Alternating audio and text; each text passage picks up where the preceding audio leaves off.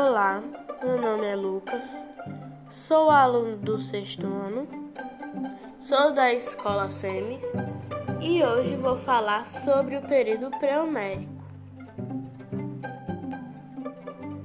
O período pré-homérico da história da Grécia Antiga foi estabelecida cronologicamente entre 2000 anos antes de Cristo e 1200 a.C.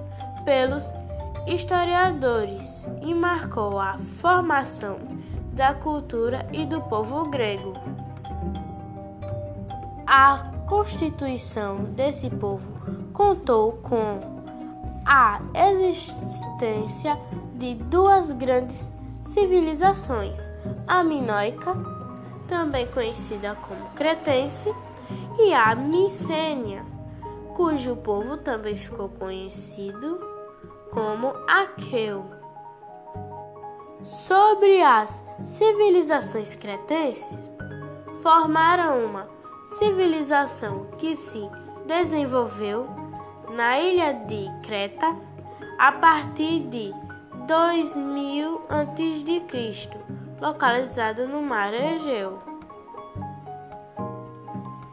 Essa ilha passou a ser habitada por grupamentos humanos há 9 mil anos aproximadamente, mas os povos de características típicas nos minoicos somente 2000 a.C.